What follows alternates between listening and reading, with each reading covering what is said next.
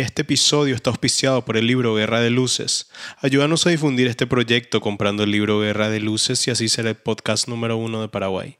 Si no tenés tu ejemplar, adquirirlo ya mismo comunicándote conmigo. Pónete cómodo y disfruta de este episodio. Hernán Luque toma uno.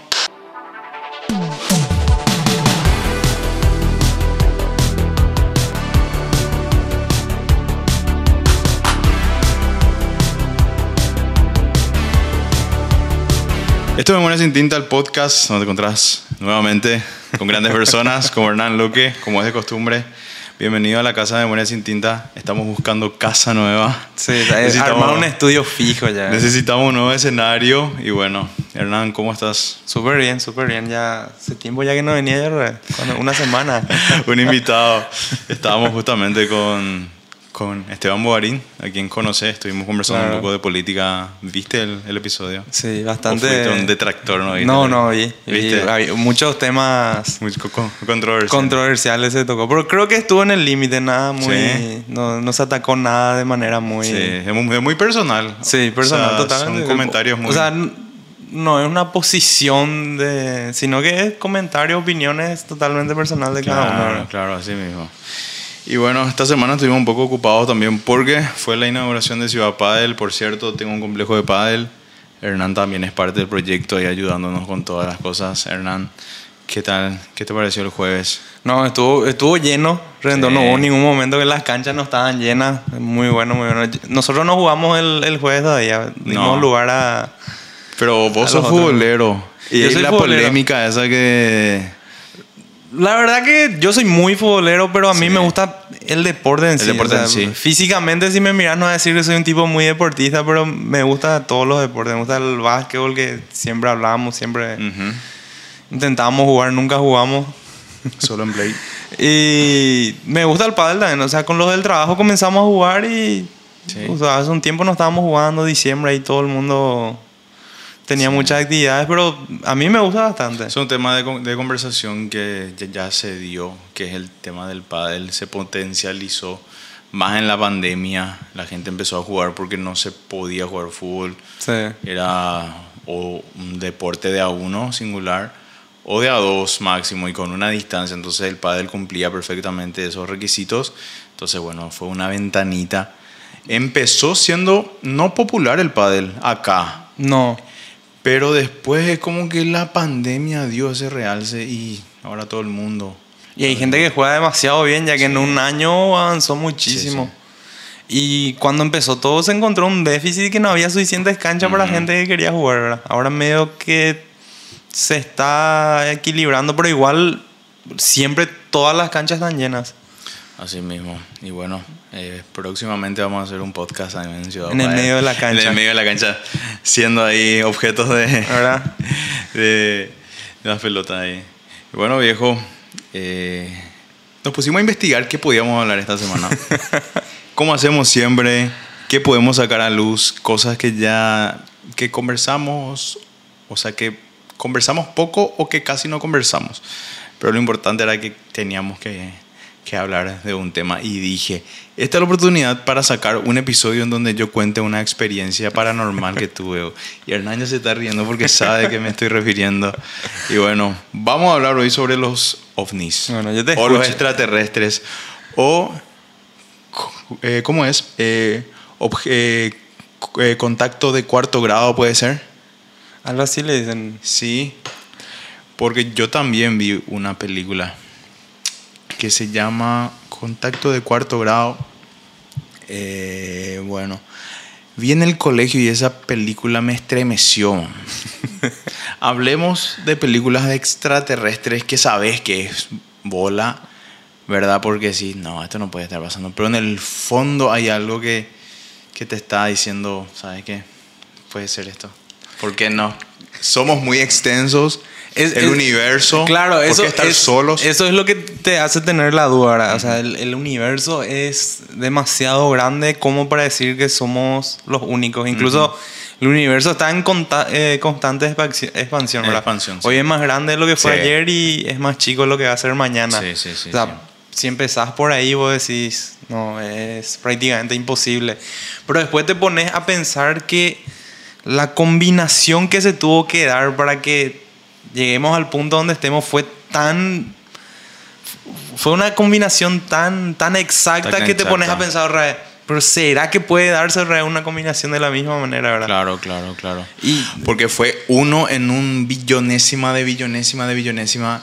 E incluso existen científicos, mejor dicho, fí- eh, físicos teóricos, eh, físicos que dicen que, mira, se pudo haber dado eh, el intento de creación a sí mismo o de otros Big Bangs, ¿verdad? Que, que fallaron, pero coincidentemente este fue el que funcionó, ¿verdad? Claro. Entonces, tipo, bueno, eso es entrando un poco de acuerdo a la, a la teoría...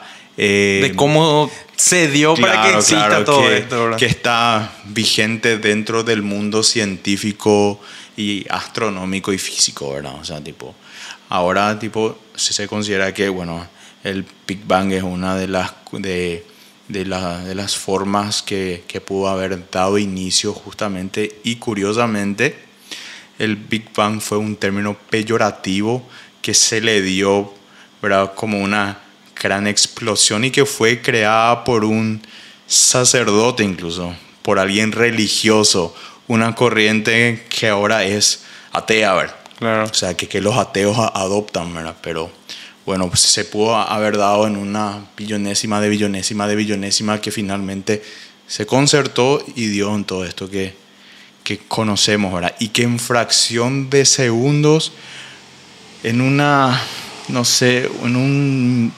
segundo de segundo, se, se creó la gravedad y después eh, eh, las otras ondas y, y etcétera, etcétera. Tipo, cada milisegundo, que ni siquiera es milisegundo, ¿verdad? Una, una Fracción una, fracción, potencia esa. así muy ínfima, ¿verdad? se fueron creando, ¿verdad? Eh, supuestamente, de acuerdo a lo que hoy se teoriza, ¿verdad? Eh, todas las, todo lo que conocemos hoy. Entonces, bueno, en ese lapso, ¿verdad? ¿Cómo pudo haber sido para que otras criaturas paralelamente podrían haber sido, ¿verdad? Puestas en ese lugar en donde dicen que es más allá de las fronteras de, de nuestra Vía Láctea. Claro, y, ahí- y cuando llegas a ese punto sí pensás, pero después, ¿qué pasa? Nosotros tenemos en la mente que, el, eh, que el- la otra especie de vida va a ser humanoide como Ujú. nosotros creemos. Nadie nos asegura que va a ser de Claro. esa manera. O sea, nadie, o sea, puede que surgió la vida, pero de repente ellos se comunican de totalmente Claro, otra de manera.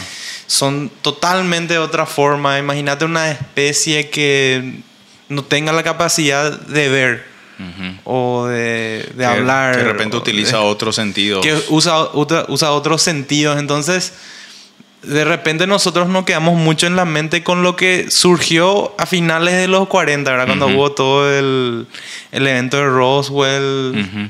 El evento de Roswell, ¿verdad? Y- Entramos en modo conspiranoico. Entonces se presentó ese cuerpo humanoide, ¿verdad? Que asemejaba mucho a- al ser humano. Entonces la gente queda con eso y más o menos que si existe vida, de repente yo creo que no va a ser de esa manera. O sea, va a ser totalmente diferente. ¿entendés? Eso ya es parte Hollywood, parte... Claro, porque tenés que vender algo que te haga sentir más o menos familiar, ¿entendés? Que vos digas, ah, no es tan diferente, hay una cierta Claro. similitud. Si vendes un pedazo de ameba que decís que es Sí. espacial, No va a traer No tanto. va a traer y no va a haber esa conexión. Y el evento de Roswell fue también algo, Sí, sí, sí, sí. una cortina de humo para el inicio de la Sí, Guerra sí, Fría. Sí, sí, sí. Sí, sí. Que después los países empezaron a dividir en bloques, bl- bloque soviético, Sí. bloque occidental capitalista. ¿Será que realmente hasta hoy día, viejo, yo creo que uno de los mayores legados malos del imperio romano fue eso, la capacidad de poder crear cortinas de humo en agarrar y decir, no, para el pueblo pan y circo. Y ellos se distraen, ¿verdad? Mientras que por detrás Se está ¿verdad? armando. se está armando la podrida, como se dice. Y sí, es lamentablemente una herencia que quedaron los romanos que es malísima, viejo. Porque hoy en día, hasta ahora vos ves eso, ¿entendés? Sí. Eh, yo me recuerdo hace unos años que casualmente eh, grandes decisiones políticas en nuestro país se iban tomando previo a partidos de la albirroja, por ejemplo. Sí. Que era un patrón que se iba cumpliendo Que se- y era un patrón que se iba cumpliendo y, y la que no gente, podía ser así. ¿Entendés? Y la gente no se daba cuenta. ¿Entendés? Hubo un gran proyecto de ley que se tocó eh, un lunes. Y miércoles jugaba la albirroja. O sea, miércoles ya la noticia ya, ya desapareció, ¿verdad? Entonces es algo que siempre va pasando. Y eso hicieron en el 47, ¿verdad? Eso fue lo que, lo que quisieron hacer. Era un momento muy turbulento socialmente en los Estados Unidos. Y entonces decidieron, porque era, era algo que siempre se, se hablaba como una utopía, Sí, ¿verdad? como que Vida se en o- especulaba Sí, que vida en podía. otro planeta y todo eso. Bueno, entonces vos te pones ahora a pensar el contexto de la época. ¿verdad? Hoy es muy difícil armar una historia así sin que nadie se dé cuenta que es mentira, ¿verdad? Pero en aquella época, ¿qué vos tenías? Vos tenías televisiones que iban empezando, radio Sí. y medios impresos. O sea, vos tenías un grupo muy pequeño de personas influyentes a quien tenías que poner de acuerdo y eso ya iba a ser verdad. O sea, ¿quién iba a discutirte eso? Y además que, que los medios de, de comunicación estaban eh, bien centralizados en Claro. gente muy específica y rica y entonces que... Por eso era, podía- era un grupo muy selecto de personas a quien vos tenías que, que convencer de algo para que se haga noticia, ¿entendés? Claro, Y de esa manera muchísimas cosas se le introdujo a la, a la población, ¿verdad? Entonces ellos lanzaron esa idea, ¿verdad? Que hubo un, un accidente aéreo, ¿verdad? De, de un objeto volador no, No identificado, donde había vida extraterrestre también, ¿verdad? Sí, sí, sí. Y supuestamente, ¿qué era que pasó? ¿Se mostró el cuerpo o qué onda? Y hay supuestamente fotos, Ah, fotos que se escaparon del se laboratorio de escaparon fotos. del laboratorio donde estaban disecando el cuerpo. Donde Hasta se hoy día. Y es tipo la imagen icónica de un alguien de cabeza grande con los ojos medio ovalados, ¿verdad? El cuerpo más redondo, las piernas bien flacas, las extremidades bien así, bien finas. Y de ahí comenzó, o sea, la ide- l- en la mente humana ahí comenzó a verse que era... Y, y eso trajo, eh, o sea, no podemos negar que tuvo una gran influencia social eso, en la cultura pop en sí, ¿verdad? Porque si vos ves... eh, De hecho, que de ahí se empezó a escribir como género la ciencia ficción. Claro, también. ¿entendés? Del Fue- cual este libro de, de Ray Bradbury. ciencia ficción hablando. enfocada ¿verdad? Sí, sí, a sí, lo, sí, sí, lo sí. que es el espacio sí. exterior y todo eso. Porque vos ves, incluso en todos los ámbitos, vos ves los autos. Sí. De, de esa época en adelante, los autos americanos más Sí. todavía comenzaban a tener... Se empiezan a modernizar. No, eh, comienza a tener rasgos de lo que era, Claro. lo que se dibujaban los cohetes, Sí, ¿verdad? sí, sí, comienza lo que es la correa espacial, eh, comienza a escribirse historias, ¿verdad? Que va tirando a lo que es los. Nace Star Trek años adelante, nace Star Wars, Star Wars nacen muchas, 60, 70. muchas cosas que alimentan a lo que eso que viene basado en lo que fue Claro. dicho ahí, ¿verdad? O sea, el- la repercusión que tuvo en la cultura pop fue muy grande, ¿verdad? Gran parte de lo que, lo que hoy se habla viene de ahí, ¿entendés? Claro, Y vos te pones a pensar eh, qué, qué tan grande es la repercusión de algo que simplemente unas pocas personas se pusieron de acuerdo. O sea, ¿qué iba a pasar? ¿Cuántas obras de repente no iba a haber? ¿O Ah. cuántas cosas? no- Pero decís que eso vale. O ¿Qué? sea, si estamos fundados en una mentira que hasta ahora es más mentira que, Qué verdad. que verdad, ¿no, no crees que es como que, hijo, estu- estuvimos basándonos en una mentira y, y de repente se descubre, no, es bola? Y ahí, puf, es como que todo tu cimiento de lo que fuiste creando cae o, mira, aunque sea no verdad, aunque sea ficción y toda esa ficción que se creó a partir de- ahí, vale. Porque gracias a eso, independientemente si es verídico o no, tipo, yo tengo esto. Decís que al tener esto lo vale todo, eh, a pesar de, de que estuvimos siendo engañados todo este tiempo y se compruebe verazmente que fue así. Yo creo que sí, porque mira, cuántas cosas surgieron eh, por detrás de, de esa ficción, ¿entendés? Que Claro. había. O Por sea, que eso fue lo que construyó y enriqueció Claro, la porque de, repente puede mentira ser no. como que fue ese impulso para que la gente comience a pensar en eso. O sea, la corrida espacial de repente fue algo, eso introdujo más en el corazón de las personas, además Sí, los sí, sí. americanos, ¿verdad? Que híjole, conocer el espacio, ¿entendés? Fue algo- Conquistar el espacio. Conquistar el espacio fue algo tipo, como marketing fue muy importante eso para ellos, ¿verdad? Para que el hombre llegue a para la que el hombre en llegue a la luna. Porque, 1969. porque imagínate que no pasara eso, porque era una gran parte del presupuesto americano Sí, que sí, iba sí, para, para la corrida espacial. Una Los parte- impuestos de los ciudadanos estaban en riesgo. ahí. ¿Entendés? Era el dinero de la gente, un dinero muy sustancial que iba para eso, ¿verdad? Que era de repente iba a ser no tan bien aceptado si, si no había ese Claro. en, en el, en el aire, eso que la gente decía, no, queremos conquistar el espacio, queremos con- ver lo que hay más allá, ¿verdad? Claro. Entonces fue muy importante, ¿verdad? Y, y la corrida espacial es algo que nos trajo demasiado desarrollo tecnológico. Eh, esa explosión tecnológica que nosotros tuvimos finales 90, 2000, Sí, sí, sí. es totalmente consecuencia de lo que pasó en, los finales de los 60, inicio de los 70, porque, porque esa tecnología que fue desarrollada ahí es la que fue perfeccionando, desde telecomunicaciones, todo, todo nació de ahí en sí, ¿verdad? O sea, yo creo que, que es algo muy importante de repente porque es como que dio el empujón. Sí. Y muchas veces a, a lo largo de nuestra historia nosotros vemos que por cosas que de repente eran mentiras, Sí.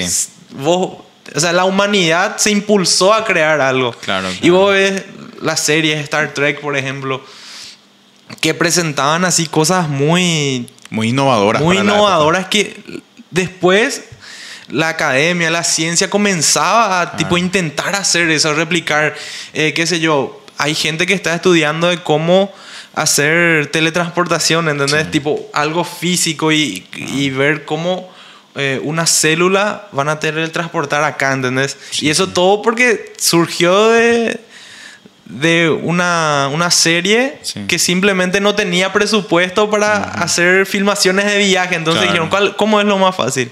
Claro. Y hacerlo, hacemos teletransportación y nos ahorramos filmar el Y viaje. a partir de ahí nace un precedente de que, wow, esto se podemos usar para esto, ¿verdad? Claro, y mu- muchísimas tecnologías surgieron así, ¿verdad? Tipo el teléfono celular, las videollamadas, o sea, ¿quién iba a pensar eso? Simplemente De que fue algo- estando en otro lugar y yo acá podíamos hablar Claro, como si entonces fuera- eran, eran formas de, de, de solucionar un problema que ellos tenían de repente de producción, ¿verdad? Y querían mostrar la forma tecnológica y que después dijeron, ah, esto da para hacer una buena idea. Sí, sí. Que fue una idea de un guionista de repente, ¿entendés? De alguien de la producción que dijo, che, ¿y si hacemos así?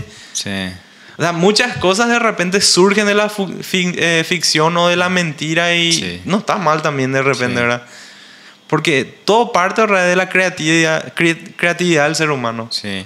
Existe un episodio, en, mejor dicho, Back to the Future 2, en donde el Marty McFly del futuro estaba conversando con su jefe por por su tele era creo Sí, ¿verdad? con Doc. y tipo en esa época era impensable de que vos ibas a poder comunicarte con una persona a distancia a través de una llamada, ¿verdad? Y en esa época era, todavía ni se hablaba de lo que era videollamadas o FaceTime, nada de esas cosas. O sea, el internet que era en aquella época, el internet luego. en aquella época era tipo códigos. sí, sí, sí. Donde vos podías enviar texto, nada más que eso no era el internet. Un cero y un uno, como te dicen. no tanto así, ¿verdad? Pero enviar imágenes en tiempo real con sonido en internet era totalmente impensable. O sea, Bueno, y cosas así se, se- se empezaron a ver en estos episodios Claro. de, de, de lo que era ciencia ficción y principalmente era, era que leí un artículo en donde los, los programas de sci-fi y ciencia ficción fueron prediciendo o predigiendo, no, no sé cómo se dice, ¿verdad? de que eso iba a llegar a futuro y que esa tecnología iba a usarse.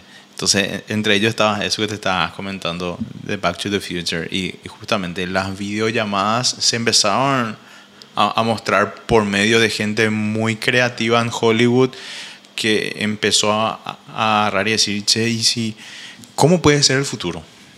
Y a Claro. partir de esa premisa, ¿cómo nos pensamos que puede ser el futuro? Es, es lo mismo. Nace tipo, todo esto. ¿no? El autovolador, ¿entendés? Tipo, que así. hasta ahora dicen que puede salir en Puede salir, puede 2030, llegar. no sé qué, pero no llega. Pero Claro. ¿desde cuándo se está empezando a mostrar fílmicamente de que un auto volador es 100% factible? Y de repente es la idea de alguien, tipo de un artista que pensó y después dijeron, sí, es una buena idea, podría ser, podría solucionar varios problemas, ¿entendés? y, y muchísimas cosas así surgen, ¿verdad? Eh, eh, Back to the Future tiene miles y miles de... Es una joya tecnológica que, creo que se agarraron los, el- los que crean las tecnologías de celulares. Bueno, dicho, esto puede ser. Claro. ¿entendés? Eh, y, y es buenísimo, tipo la hoverboard es algo, un sueño que todo el Hoverboard. mundo tiene todavía, ¿verdad? Que hasta ahora hay para poder usarse en agua, creo, pero así en. Sí, en agua, pero eh, sobre superficie sí, sí, sí, no, ¿verdad? Incluso Nike comenzó a hacer prototipos Vi. de eh, calzados que se atan solo, ¿verdad? Que Como de- el de Air. Mac. Sí, el de- de Después Marty. lanzaron una versión que carísima, ¿verdad? Pero... Incomparable, Nike, gracias. 6 mil dólares. No una versión creo. así. Pero muchas de esas cosas impulsan, ¿verdad? La Sí. industria misma que vaya desarrollando. Sí. Y no sé, para mí no está mal que surja de, de una mentira, ¿verdad? Claro. O sea, muchas cosas de repente. O sea, todo lo que ayuda a que nosotros progresemos tecnológicamente no viene mal, digo yo. Y además, el ser humano en sí está fundado en, en muchas hipótesis. Claro, en, en- O sea, todos los días consumimos las mentiras que más nos gustan, sea en libros, ficción. La ficción es, es una especie de mentira eh, contada con una co- cobertura de verdad. Y esto creo que lo dijo Stephen King. Y tipo, no, la ficción es una mm, mentira contada dentro de una verdad o una cosa así era que, que se, que se dijo al respecto. ¿verdad? Entonces, tipo, ahí te das cuenta de que nosotros consumimos las cosas que diariamente nos atraen, nos gustan y agarramos y decimos, bueno, esto se puede, se puede tomar y a partir de ahí empezar A a, fungir, a- ¿verdad? claro, a Ciertos desarrollar. aparatos tecnológicos y, y eso hasta ahora nos ayudó bien. y totalmente, dijo, porque como vos decís, tipo, nuestra sociedad misma se levantó gracias a eso, ¿verdad? Sobre ideas, sobre ideales, ¿entendés? Que, que de repente surgieron de la cabeza de alguien y dijeron, che, yo decido creer en esto también y ¿qué tal si comenzamos a desarrollar esta idea loca, ¿entendés? Sí, sí, sí. Qué sé yo, el desarrollo del submarino, ¿verdad? ¿Entendés? Cosas así que surgieron de la ficción, ¿entendés? Y ¿Quién? que, de hecho, eh, Julio Verne, Julio Verne fue el primero, a ¿entendés? Escribir Tipo- muchísima ficción de viajes así. Centro de la. Tierra, el Nautilus, ¿entendés? sí, tipo, sí, son cosas tipo- que, no sé, de repente alguien, un académico, un ingeniero, no iba a pensar, ¿verdad? De por sí, de no digo que no son creativos, Claro, ¿verdad? claro, Los claro. ingenieros, pero son ideas locas que, que salen de un artista y de repente alguien que dice, sí, hay una forma Eh, de hacer esto. Es factible.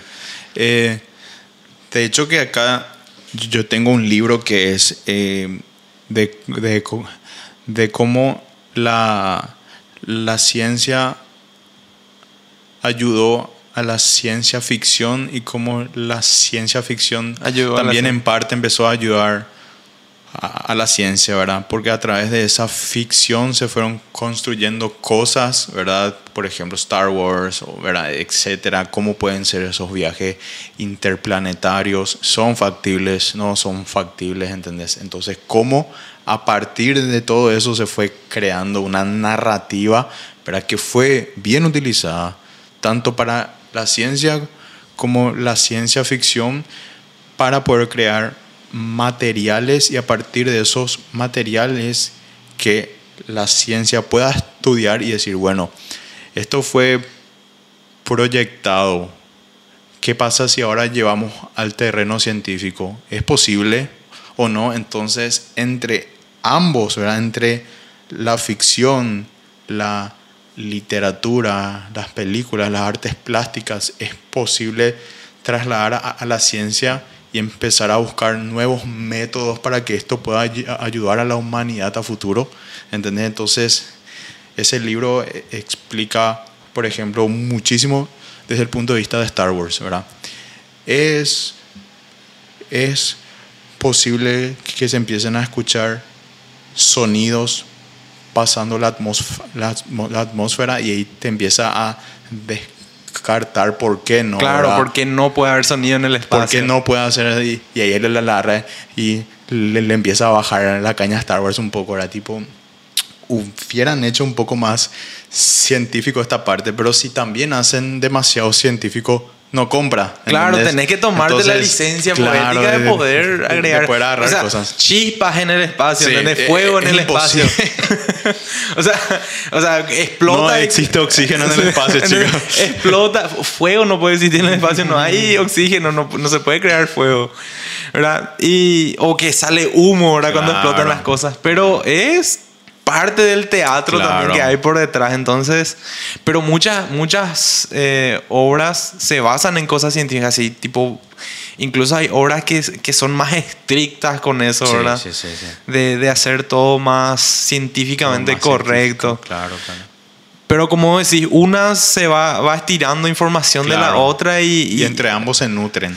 y es interesante porque, tipo, la humanidad en sí va haciendo eso, ¿entendés? Ujú. Tipo, eh, es un conjunto de personas que va soñando con, con algo que no existe, ¿verdad? Claro, De repente ellos van soñando por el lado más teórico y, y un escritor es totalmente ficticio, o sea, algo que le viene a la cabeza, ¿y por qué no existe esto? ¿entendés? Sí, sí, sí. sí. Y, y- y es muy interesante porque, como te dije, cuántas cosas surgieron así. sí, sí. Cuántas cosas surgieron así que te imaginas así la per- primera persona que dijo y vamos a crear un auto, ¿entendés? Ujú. O sea, vamos a crear algo que no necesite de un animal para, Claro. para locomoverse. De hecho que Henry Ford fue todo un, revolucio- eh, un, un revolucionario porque, mira, de pasar eh, de caballos que tiren de una carroza. En realidad, Henry Ford, eh, él fue el que consiguió hacer que sea Sí. viable eso. O- ¿verdad? o- sí, o sea, de que sea posible Sí, la... el, el primer, primer motor a combustión, por así, fue de Carl Benz. Ujú. ¿verdad? Eh, Que después se convirtió en una pequeña fábrica Pequeña alemana fábrica de... que hasta ahora no sabemos su nombre. Sí. Y entonces, Che, ¿qué onda Tesla con con con, con Edison, Benz y Ford? eh, Siempre los locos de la tecnología y ciencia se disputaron. Yo hice primero. sí, siempre, siempre hay esa pelea, ¿verdad? ¿Quién, quién fue el primero? ¿verdad? Y en en tema de motor a combustión, ¿verdad? Es todo un problema. O sea, se le dio a Carl Benz, pero hay muchos otros que quieren ser considerados, ¿verdad?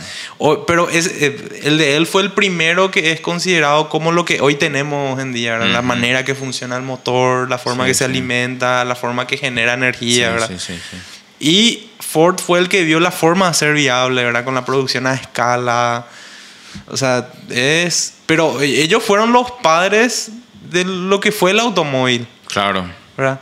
O sea, fueron los primeros ingenieros a decir, bueno, no necesitamos un caballo, necesitamos una mula, Sí, solo sí, sí. necesitamos algo que se pueda alimentar y que genere energía, ¿verdad? Claro. Y, y es algo increíble, ¿verdad?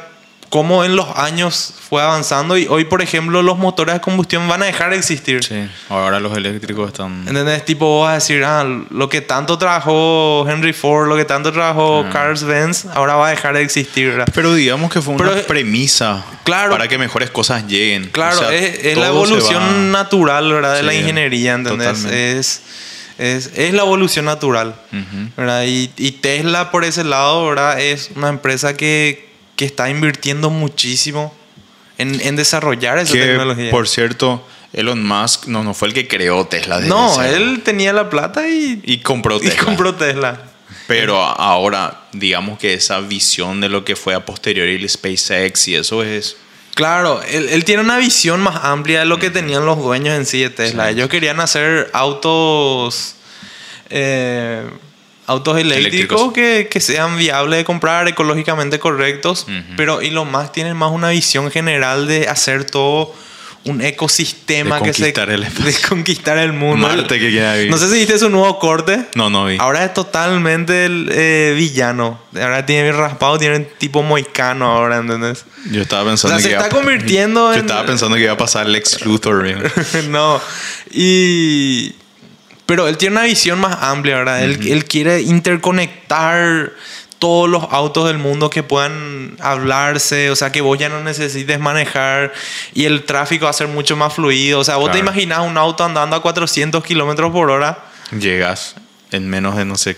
¿verdad? Al Y va, y va a ser increíble porque vos no vas a tener que hacer nada y no va a ser peligroso porque el auto que está enfrente de vos sabe que, vos, que tu auto va a hacer y el que está al lado sabe que tu auto va a hacer. Pero supuestamente era un chip que iba a poder tener la capacidad de, eh, de movilidad claro, eh, para poder... el tema hacer- es que ahora para... tiene que haber una inteligencia artificial muy grande que se está desarrollando. Tesla es el que está más avanzado ahora porque es el que tiene más autos afuera trabajando eso. La inteligencia artificial está aprendiendo. O sea, hay más autos de Tesla que cada día van mejorando. Esa es la diferencia en sí de Tesla, de que ellos van creciendo muy rápido porque van cada vez recolectando más datos, cada vez eh, hay más situaciones Sí. en el tránsito que ellos ven, ah, esto puede pasar, es una variable más que se le agrega a la programación y Sí, cosas así que, que, que van desarrollando. No es una tecnología que el día para la mañana va a estar ya, ¿verdad? Sí. Y hoy, hoy en día las grandes empresas automotrices están corriendo detrás de Tesla. Porque están retrasados en, en cuestión Claro. de desarrollo tecnológico, ¿verdad? De repente Tesla tiene un gran problema de fabricación. Que las otras empresas sí pueden suplir. Claro, porque Tesla no tiene eh, ese conocimiento para poder hacer a gran escala, ¿verdad? Tesla, Poder reproducir en masa. claro, Tesla fabrica al año lo que el grupo Volkswagen fabrica en un mes. Claro. Y eso no, no va a ser porque ya se toman mucho tiempo en cada detalle, a pesar de que la tecnología tiende a acelerar todo eso. O sea, es todo tan artesanalmente hecho que... O sea, no, no es tan artesanal, pero de repente hay procesos que Tesla hace diferente por ser Sí. un auto eléctrico, ¿entendés? No es la misma claro, manera. claro. Y, En esos casos los japoneses le van a dar cátedra a Elon Musk. y hubo, hubo una época que Tesla hizo un convenio con Toyota. Mm. ¿verdad? Porque Toyota es el que tiene la mayor Sí. eficiencia en construcción de unos vehículos. locos, man. Eh, o sea, y, y la- eh, el porcentaje de autos que vienen sin problema es absurdo, ¿entendés? Tipo, el, el control de calidad de, de Toyota es otro nivel. Y Tesla tiene muchos problemas en control de calidad. Que dice gente que agarra su auto nuevo, está descuadrado Sí. la puerta, hay partes del tablero que no están bien encajadas, cosas así, ¿verdad? Pero Tesla misma se presenta como una empresa de tecnología. Ujú. O sea, ellos no se presentan como, Como una, una empresa empresa, automotriz automotriz. Ellos que hacen autos, ¿no? Ellos dicen que tipo el, el valor más grande de Tesla es su software. Ajá. Sino que el tema es que ellos tienen que construir un hardware donde puedan colocar su Ah, claro. software. Pero ellos dicen que ese es el mayor valor de Tesla. Sí, sí. Y yo veo a futuro que Tesla va a ir vendiendo de repente eh, esas licencias de software, cosas así, donde van a ir ganando dinero porque no va a haber forma que, que puedan suplir todo el mercado. ¿Entendés? No hay forma. Y el, el ser humano en sí, no todo el mundo va a querer tener el mismo auto, Claro. de la misma marca, ¿entendés? Lo que pasa es que hasta en eso no somos tan colectivos, creo yo. Cada uno quiere una, singul- una singularidad. De hecho, que, que esa es la premisa de la moda. Claro. Yo tengo una cosa distinta, pero a la vez esta persona se viste así y yo quiero, yo quiero, porque a la vez no se parece a, a la otra. Entonces e- e- es como que buscamos ser siempre individuales y ser los únicos y diferentes. Claro, y, y yo creo que es- eso es lo que nos va a permitir Sí. que, que Tesla sea unanimidad. Sí, y que sea un monopolio dentro Sí, del mercado. pero va a ser la empresa que va a dictar cómo va a ir el, eh, la movilidad eléctrica en el futuro, ¿verdad? Ahora ellos están trabajando para tener eh, un auto que esté por debajo de los 25 mil dólares, ¿verdad? Que, Sí, porque eso mm, ninguno va a poder adquirir no, de los forma tan corriente. Los modelos de hoy en día, por ejemplo, no son pensados para Sudamérica. Es Tipo, que no podemos conducir un Tesla con nuestros baches. Señor intendente. No, pero eh, eh, y sí, o sea, em- es un problema general de, de- Sudamérica. sí, no, sí. no tenemos como, creo que Tesla está solo en México y en Colombia está entrando, ¿verdad? A- Acá existen dos Teslas, ¿verdad?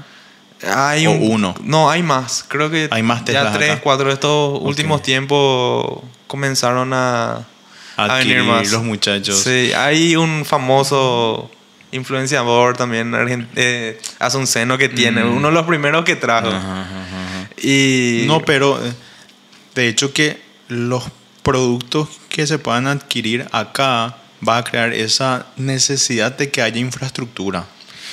Y, y- y ahí va a traer ciertas oportunidades porque si hay más gente adquiriendo, eso Claro. sin- significa que tenemos que cubrir estas necesidades y necesitamos La- encargarnos de cubrir estas necesidades y a, a partir de eso se crea todo un mercado y se funda todo un mercado que ya compita con este, Claro. este sector. Hoy, no se hoy, el di- hoy en día el, el problema de la movilidad eléctrica en sí es la cuestión de que el mercado todavía está Claro. empezando.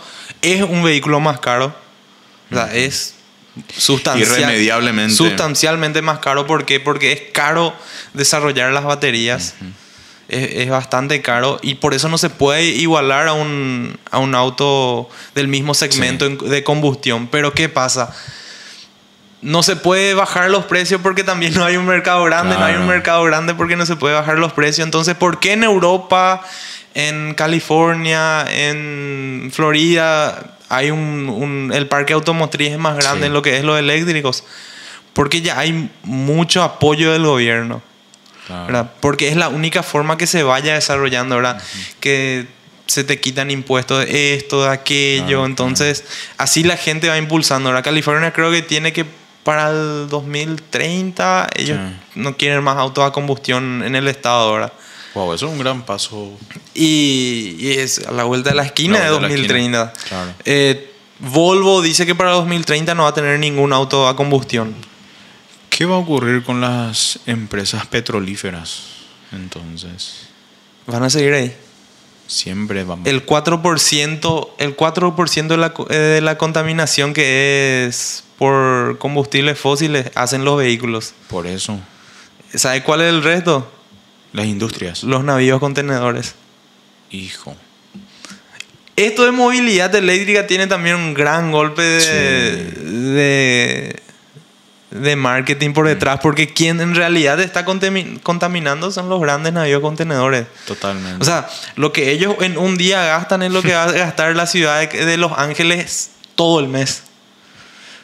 ¿Entendés? Solo el 4% de la con- contaminación a atmósfera que son de, de vehículos a combustión. El resto de todo de industrias y de, de grandes barcos contenedores. O sea, Y hay que una eso no problemática puede que suplir con otra cosa.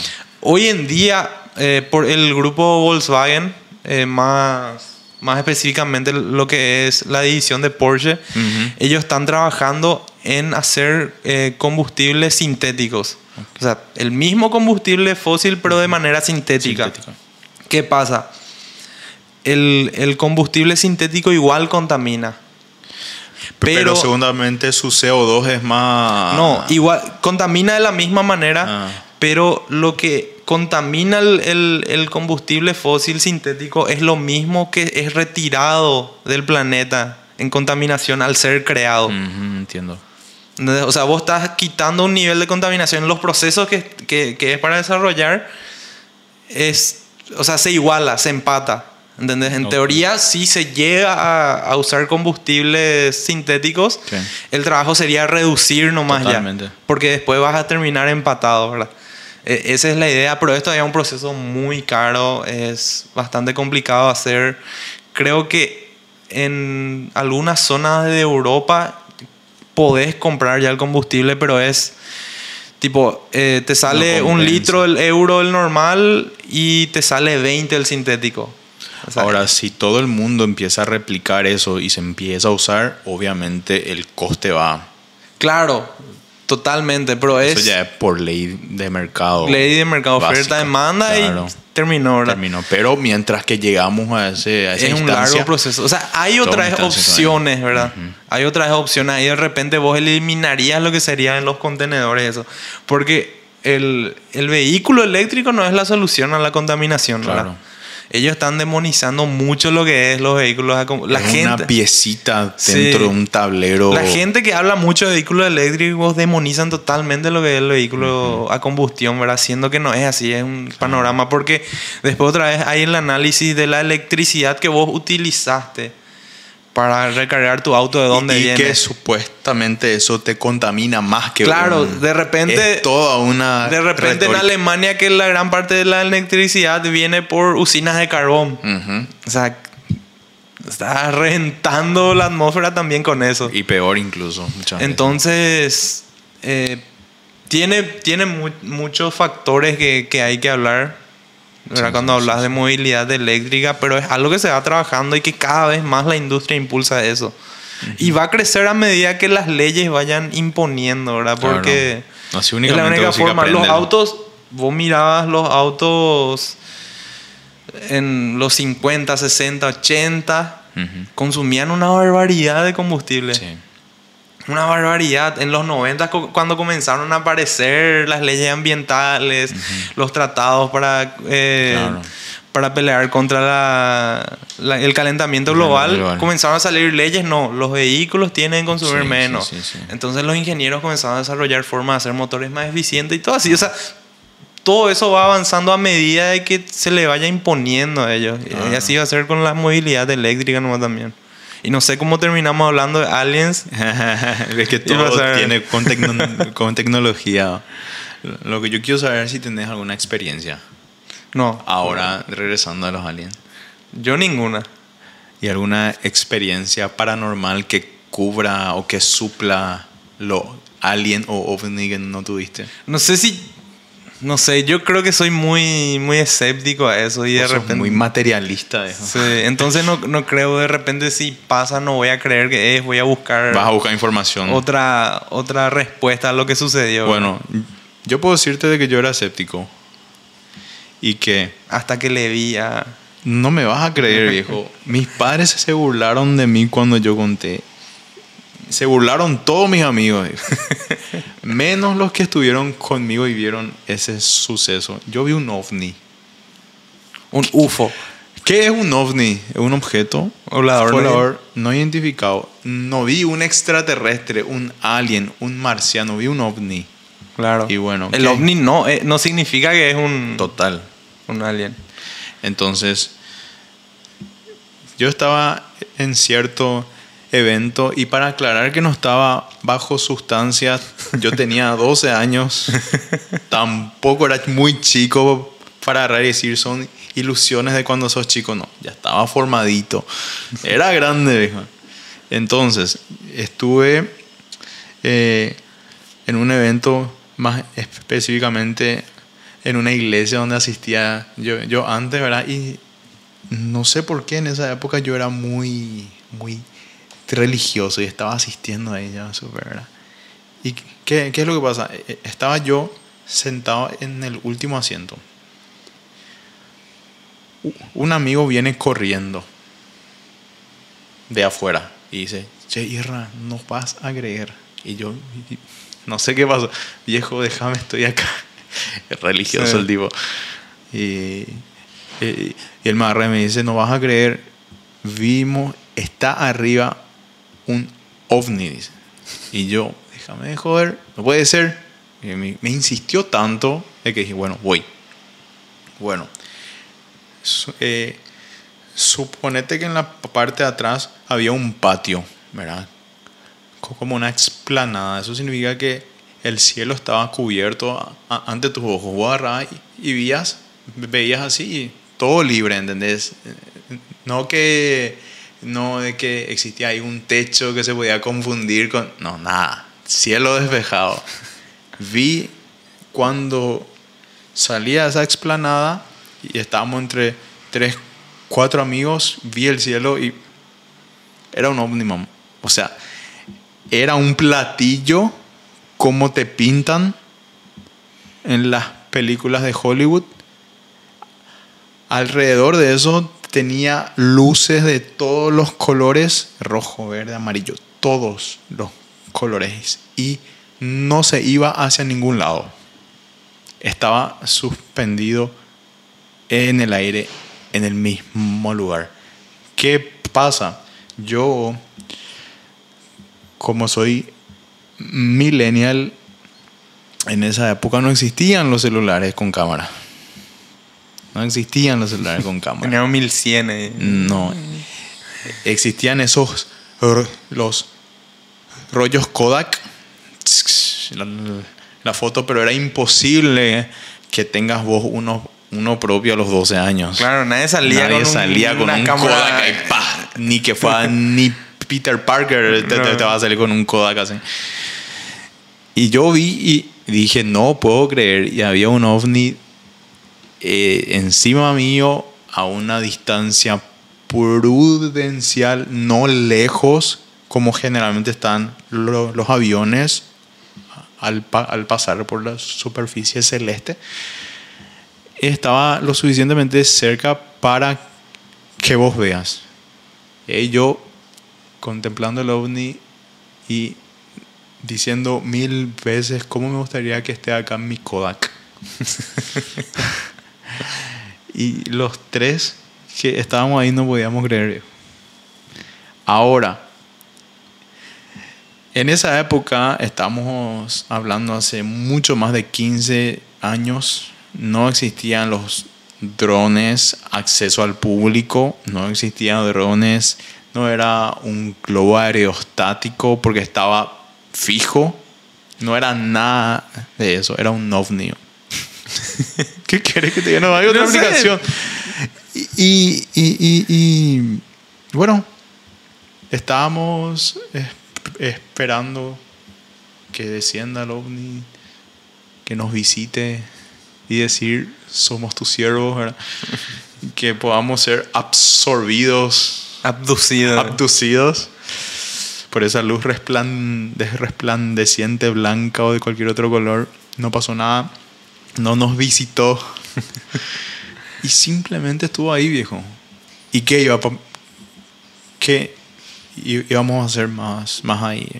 Todos estábamos ahí, viejo, viste, que así nadie nos va a creer, no sé qué cosa, etcétera. ¿Qué vamos a hacer? Y nada, estaba un ovni y no existía más opción.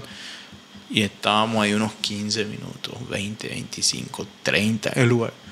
Seguía ahí, man. Y bueno, nos cansamos y dijimos, bueno, ¿qué vas a Vamos. hacer más? Nada, ¿verdad? Entramos, qué sé yo, finalizó todo el culto, etc. Salimos y no estaba más. ¿Me querés creer? Créeme, si no, no voy a perder mi tiempo en un podcast haciéndome del loco contando una anécdota así. No, y no sé. No seas escéptico, bro. Sabes que no te miento. Créeme. No, y puede ser o puede ser como que esté una filmación de tres pibes de 12 años en un prototipo de dron que se lanzó a inicios de los 2000. De alguna base militar. Puede ser de, de los Estados Unidos. ¿Entendés? Que hacen pruebas en países que nadie conoce. Claro, puede ser totalmente eso. Yo mm, no descarto que fuimos parte de un experimento de los Yankees. Porque no deja de ser un ovni, ¿verdad? No deja de ser un ovni porque. ¿Cómo Ahora, va a estar si que no sea humano, sí ya. Claro, no, eso yo no me meto en Claro. ese aspecto de que arriba, dentro de, esa cosa, habían unos seres Porque mira, si te pones a pensar, hablando de Elon Musk, eh, él lanzó, no sé si vos conocés, eh, su proyecto Starlink, que lanza micro, o sea, satélites más pequeños que quiere hacer una red cubriendo todo el planeta Tierra para dar internet a todo el mundo en todas partes. Y son satélites que se lanzan en fila.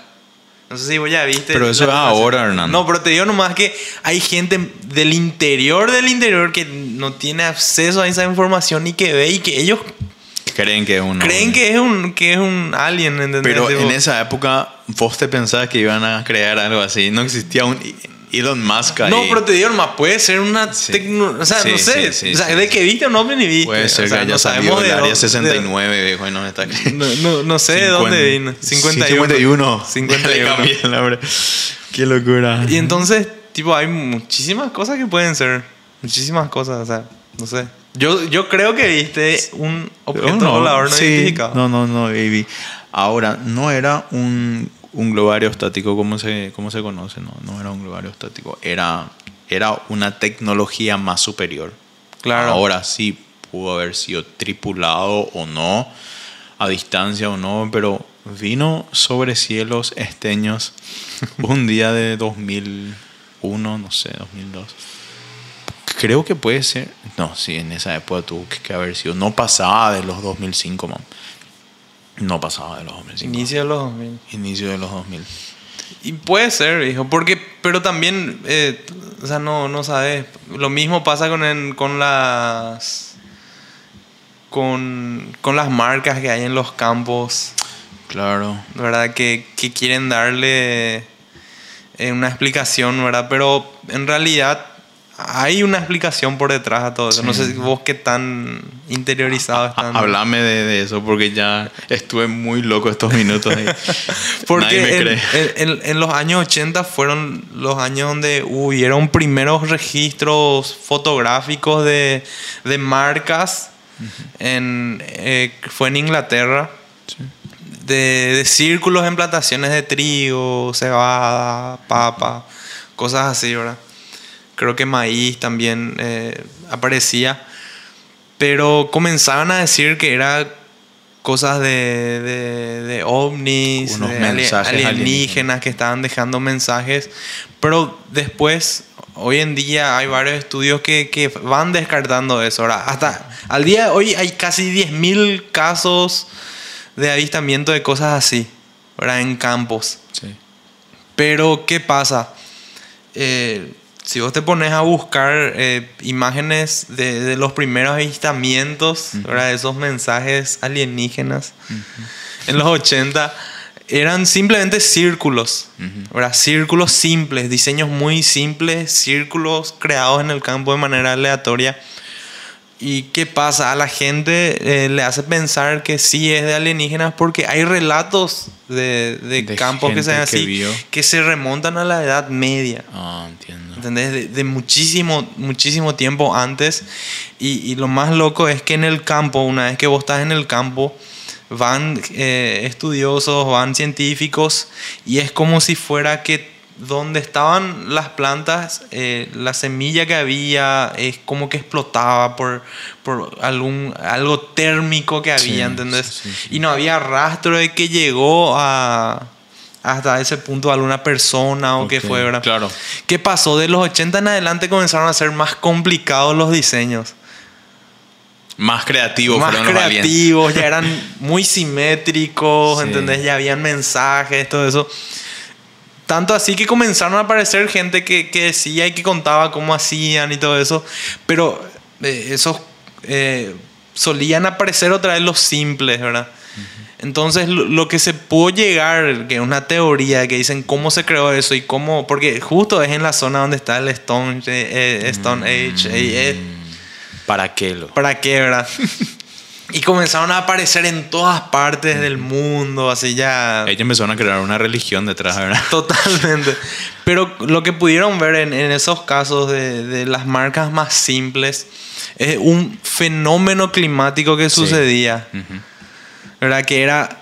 eh, es un, un tornado, un ciclón, no sé cómo, cómo le llaman, ¿verdad? Sí, sí.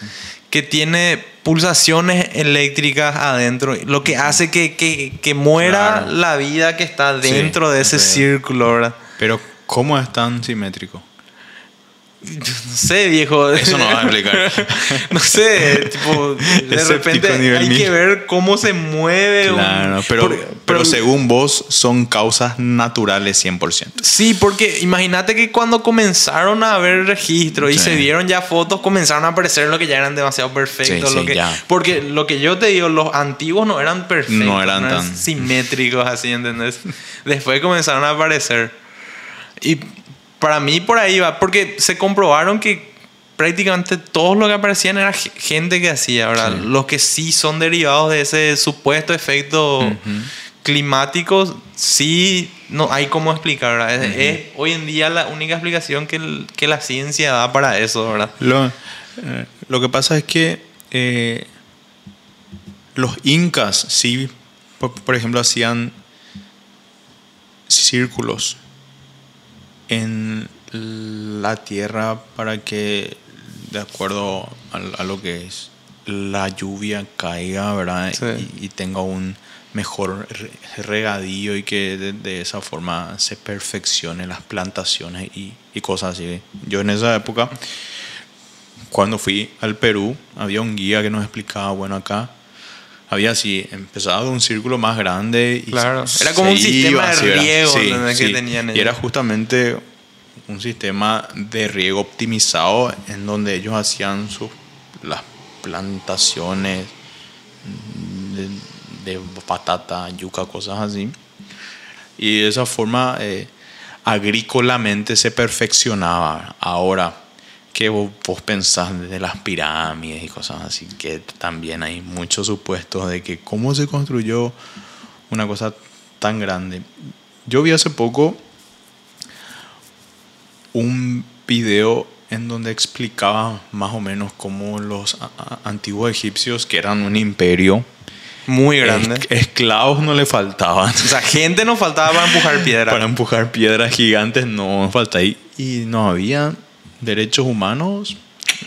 Pensemos, gente, pensemos. no Barras, tenían barras. IPS. Agradezcan, no tenían IPS. No había IPS ni nada. Entonces, tipo, agarraban y hacían ciertos troncos, pero troncos abismales, Sí, man. ¿verdad? Era titánico lo Sí, que era era. titánico. Y de esa forma ellos empujaban así. Se ponía un tronco tras otro co- como si fueran ruedas, ¿verdad? ¿Entendés? De forma cilíndrica. Y ahí iban- Y ahí iban eh, eh, empujando los bloques gigantes que iban creando eh, en una cierta eh, estructura o moldes, ¿verdad? Donde iban rellenando eso y a través de, de los troncos iban empujando a- hasta donde fueron las pirámides y etcétera. Ahora, tenían buena cabeza, los egipcios tenían buena cabeza. Eran ingenieros adelantados a su época, sin ninguna duda, güey. Sí. ¿entendés? Totalmente. Es, es, es que la gente dice, no, pero es imposible. Pero es que no se dimensiona la cantidad de gente que tenían y la cantidad de tiempo que llevó a hacer. Sí, sí, sí. Porque eh, las pirámides no eran construcciones que se hacían en 10, 20 años. No, son cientos, de, años, ¿entendés? Tipo, se empezaba a hacer la pirámide cuando nacía el, el- la El- persona. el tatara- tatarabuelo. ¿sí, ¿entendés? Y terminaba muchísimo después. Es algo de cientos de años, un trabajo de hormiga que tardaba muchísimo. O sea, la persona que proyectaba ni de Guau ya terminado Claro, la, claro, claro. la pirámide. Es, es algo increíble y es un trabajo de muchísimo tiempo. Y de repente tenían técnicas de ingeniería que nosotros ni- Estamos descubriendo Estamos recién. descubriendo recién porque hay, hay muchísima información, muchísima. mu- muchas cosas de ingeniería o de conocimiento que nosotros perdimos. Sí. Que a lo largo de los años se perdió. Como dicen, tipo, eh, que se haya quemado la biblioteca de Alejandría, Alejandría. dice, fue uno de los más grandes Una retrasos pérdida. para la humanidad. o sea, total. dice que había conocimiento de salud tan avanzados que, que la humanidad retrocedió, pero cientos y cientos de años. O sea, que se tuvo que volver a aprender Sí, sí, de sí. cero. eh, eh. Entonces yo me pongo a pensar, tantas civilizaciones que desaparecieron y consigo murió tanto conocimiento. De repente los egipcios tenían tanto conocimiento que se perdió Claro. y que nosotros no podemos explicar por qué y cómo hicieron eso. Y además que el- para dejar registros eh, era muy escaso, ¿verdad? Claro, no ¿En tenía qué como- idioma te ibas Claro, a, o sea, a- a comunicar para las ¿Cómo los incas iban a dejar registro, ¿entendés? Imposible era. eh, cómo los mayas iban a dejar registro. O sea, la forma que nosotros nos comunicamos y dejamos registro es totalmente contemporánea, ¿verdad? Sí, no es sí, algo sí. que viene de, de siglos y siglos. Entonces yo creo que va más por ahí, ¿verdad? Pero es simpático como siempre se le va dando el...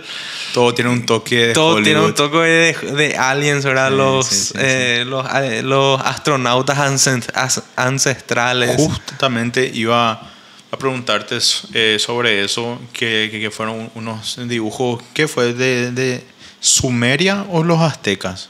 ¿Qué cosa? Y, y- y que, que- que- que agarraron y, y- y dejaron unos dibujos, ¿verdad? Eh, junto a, a- a unas figuras que eran lo- lo- los hombres y, y mujeres de esa época, por, por toda la constitución Sí. de ellos, ¿verdad?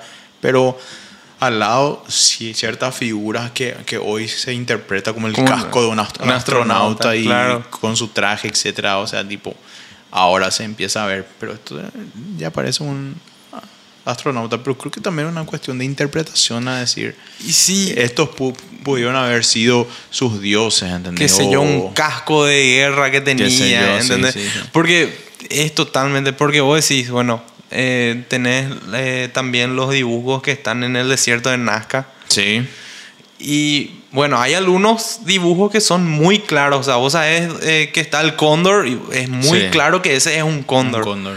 ¿Verdad? Pero después hay uno que vos te vas y ves y dicen, no, este es el, el loro, el papagayo. Y vos te pones a pensar y mirás el dibujo así y... no le parece un papagayo. O sea, si vos mirás de golpe así, vos no vas a decir que es eso, ¿entendés?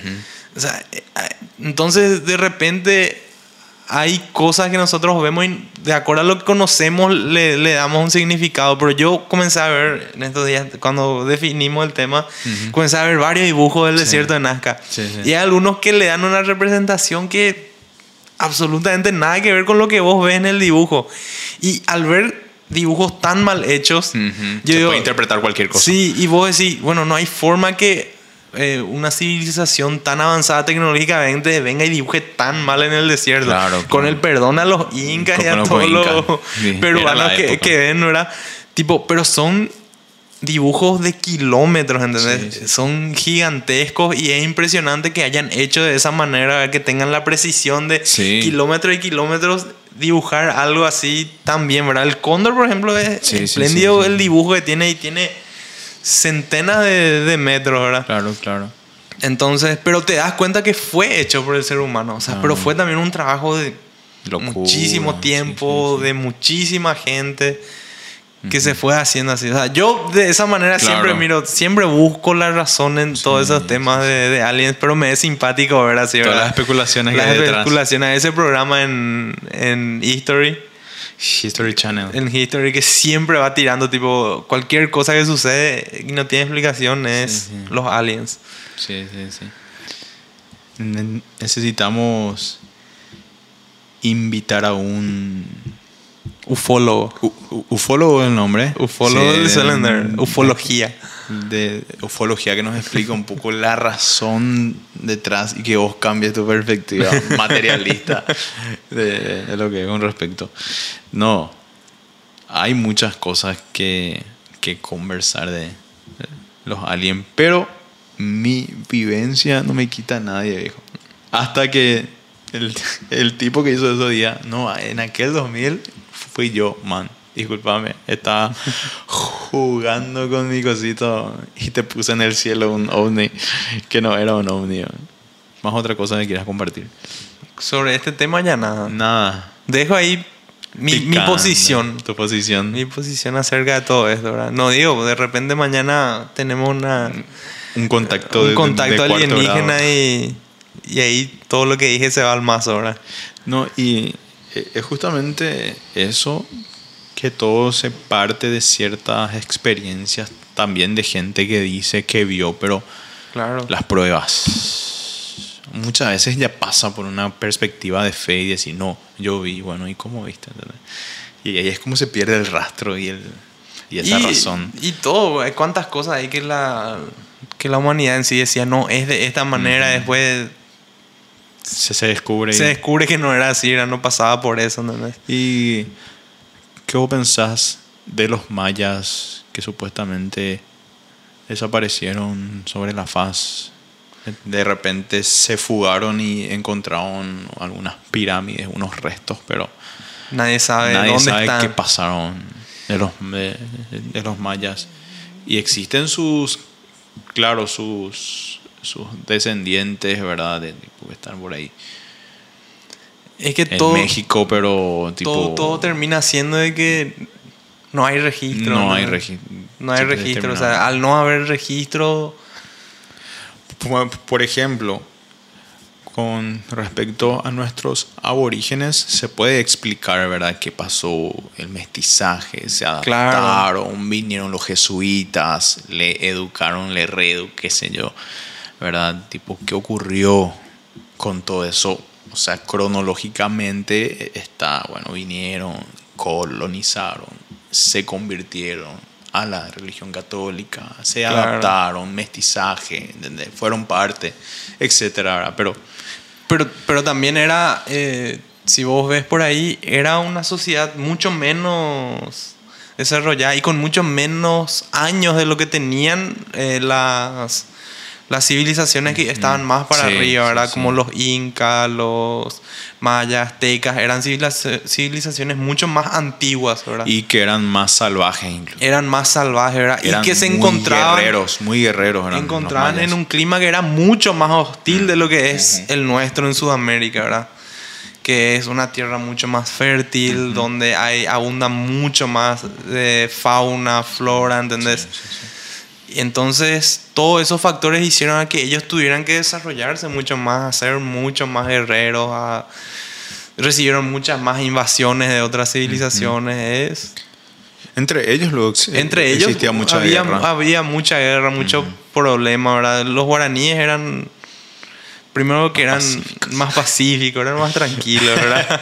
Más cayó, ¿verdad? más caídos, ¿verdad? Eran nómadas. El, Sí. el guaraní en sí no se establecía. Se desplazaban. El indio guaraní no se establecía, se desplazaba, consumía lo que había en la zona, se desplazaba. Lo que siempre nosotros eh, discutimos en, en círculos de mi familia es por qué los guaraníes no dejaron una obra como los mayas, como los incas, ingenierías así monumentales. Tipo, todos son eh, jarrones, Claro. la- las piezas en donde le sepultaban a sus muertos de acuerdo a sus ritos, etcétera, etcétera. Pero no encontrás una pirámide hecha por, Por los guaraníes. por los guaraníes Y todo, que todo ayudaban a parte de la cuestión de que ellos eran nómadas. O sea, vos ves todas las, las civilizaciones, los pueblos que eran nómadas no dejaron obras así. Porque, ¿qué pasa? Al vos establecerte en, en un punto te obliga a que tengas que desarrollar sistemas Claro. de distribución de agua. Mm. eh, vas a tener que... los, eh, los, los acueductos los acueductos. que fueron creados en- en- durante el imperio romano, bizantino, tipo, Claro. son cosas así que sí, bueno, ellos realmente construyeron esto para mil años. Claro, pero porque- no puedes era decir lo mismo a los Claro, guaraníes. porque ellos tenían otra visión. O sea, el objetivo de ellos era establecerse en una zona donde tenían agua, de- de- donde podían consumir de las frutas que habían Sí, ahí, sí, sí. podían eh, cazar los animales que tenían a disposición. Y cuando veían que, que- que ya no era un buen lugar, se, se iban mu- mudando, ¿verdad? Entonces Fácil. era más fácil. Disfrutar de la vida. Claro, y millones de pueblos hacían eso, Ujú. ¿verdad? Vos tenés eh, zonas de Europa que había muchos muchos pueblos nómadas que no dejaron ninguna estructura gigantesca y Claro, nada, ¿verdad? claro, claro. Porque era la forma en que ellos vivían, ¿no? Era de repente los incas, no, ellos se establecían en un lugar Sí, y tenían que ver cómo solucionar los problemas que tenían ahí. sí. Entonces, de repente, ese fue el hecho que no permitió que los guaraníes se desarrollaran. Pero los guaraníes eran muy. tenían muchos avances en conocimientos, por ejemplo, de la medicina. Sea, el, el, guaran- el- el- el pueblo guaraní es muy avanzado en Eso eso, ¿verdad? sí. En cómo saber usar las plantas que tenían a disposición para remedios, para todo eso, ¿verdad? El guaraní es muy avanzado. Conocían mucho infusiones. las infusiones, conocían muchísimo lo que tenía a su alrededor en, en la selva, ¿entendés? Sí. Eh, todo con respecto a la botánica. A la botánica eran muy desarrollados. Superiores, cosas que se legaron incluso y, que ahora ya sabemos por qué se usa el yaguareteca. Claro, ¿entendés? Cosa que después se le enseñó a los jesuitas Sí. que vinieron, ¿entendés? Tipo, los jesuitas que, que llegaron aprendieron muchísimo de los guaraníes en cuestiones de botánica. Sí, sí, sí. Entonces, tipo, el conocimiento de repente era en otro lado nomás. Yo puedo decirte que no existe un libro tan humano como Crónicas Marcianas de Ray Bradbury viejo. Es un libro que dicen que empezó a abrir paso a lo que fue la ciencia ficción, ¿verdad? Pero e- encontrás lo, lo, lo- los alien marcianos que tienen sentimientos tan humanos y que de repente te vas olvidando que son alien Claro. y empezás a empatizar con ellos y realmente Bradbury es un genio viejo si tenés la oportunidad alguna vez de poder leer es un capo y, y ves que entre los los alien de parte de una pareja de esposo y, esposa, ¿verdad? El no le hace caso más a su esposa, ¿verdad? Y, y agarras y decir, pero son alien, pero son tan humanos, ¿verdad? Que tienen problemas humanos y te identificas con una cu- cuestión humana. Claro. Y eso es lo bueno de, de este libro, ¿verdad? Y la, la eh, esposa eh, em- empieza a cantar una canción que desconoce de qué parte viene, ¿verdad? Y, empieza a, a ver, de de acuerdo a ese idioma extraño, que, que existe una criatura que va a pisar el espacio, que no es como ellos, que era un hombre, ¿entendés? Y ella empieza a idealizarse co- con ese hombre y su eh, es- esposo se da cuenta que no tiene ese mismo control sobre su esposa porque ella empieza a idealizar a una criatura y ahí te entra en una trama, hijo. De que no puede ser, ¿entendés? tipo, son alien, pero son, son cosas que pasan en el día a día, ¿entendés? Y ahí, hijo de mil, ¿verdad? Y el tipo, como es posesivo, es un alien posesivo, ¿verdad? Tipo, no puede ser que su esposa está imaginando que puede tener una relación con un ser extraño, ¿verdad? Y, y supues- su- supuestamente la esposa sabe qué día y hora llega este ser que de forma telepática o una cosa así se iban a, a comunicar. Su esposo se entera de eso, qué hora y lugar iba a, llegar este ser, ¿verdad?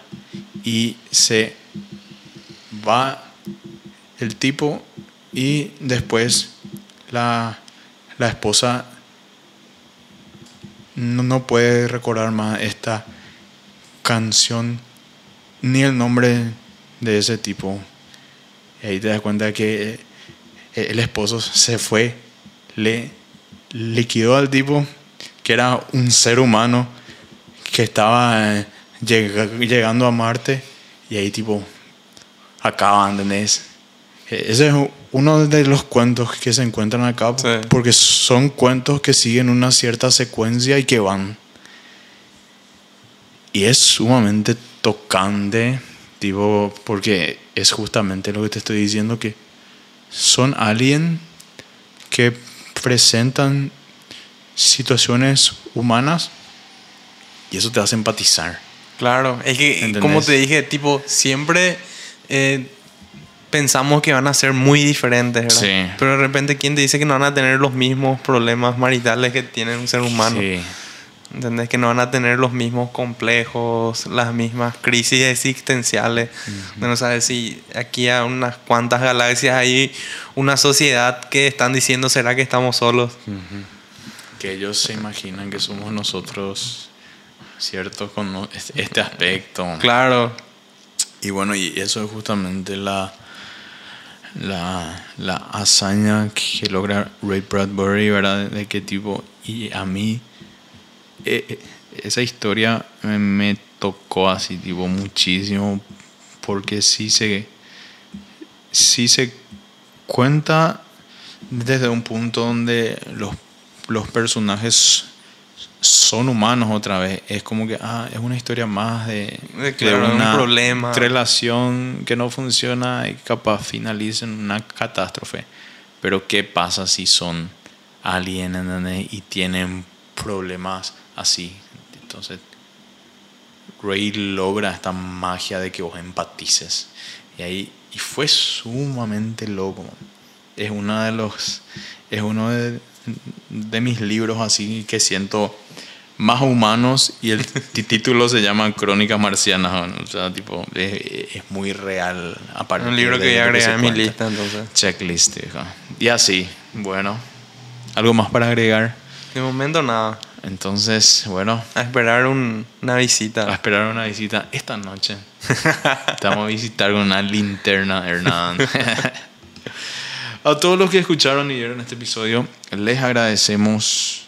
Les esperamos en un próximo episodio de Memoria sin Tinta. Hernán, como siempre, es un gusto conversar contigo. Hay unas palabras finales en un idioma extraño para los seres que nos están viendo. En Klingon. Nunca aprendiste Klingon. No, no, no.